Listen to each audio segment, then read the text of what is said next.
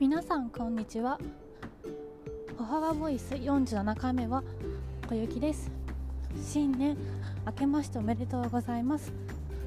本年も張り切ってラジオをお届けしますので末永くよろしくお願いします。さて先日のマナヤボイスに続き2021年小雪の抱負をお話しします。昨年は世の中にとっても本当にさまざまなことがあった年でしたね。もちろん私の中でも大きく変わる1年でした。その中でもお仕事に関しての変化が一番大きいものでした。今年もまた仕事に関して変化を起こしたい年です。一つは歩幅での成長。お客様にあなたにお願いしてよかった。と言っていただけるような人間になります。お客様からへの質問への応答のスピードやたわいない会話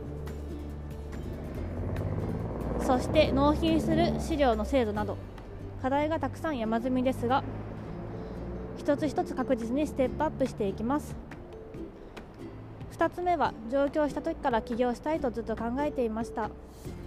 すぐには難しいかもしれませんが目標を持てないことには始まらないので見えてきた光を一歩ずつ掴みに行きたいと思います。この話はいつかまたさせてくださいね。さて皆さんはどんな1年にしたいですか？お参りに行く時も神様に〇〇が欲しいですとか〇〇にしてくださいとお願いするのではなくて〇〇しますので見守っていてくださいと宣言するといいよ。と教わってきました。皆さんもより良い1年にするためにやりたいことこうなってほしいなと思ういうことを一度宣言してみてもいいかもしれませんね。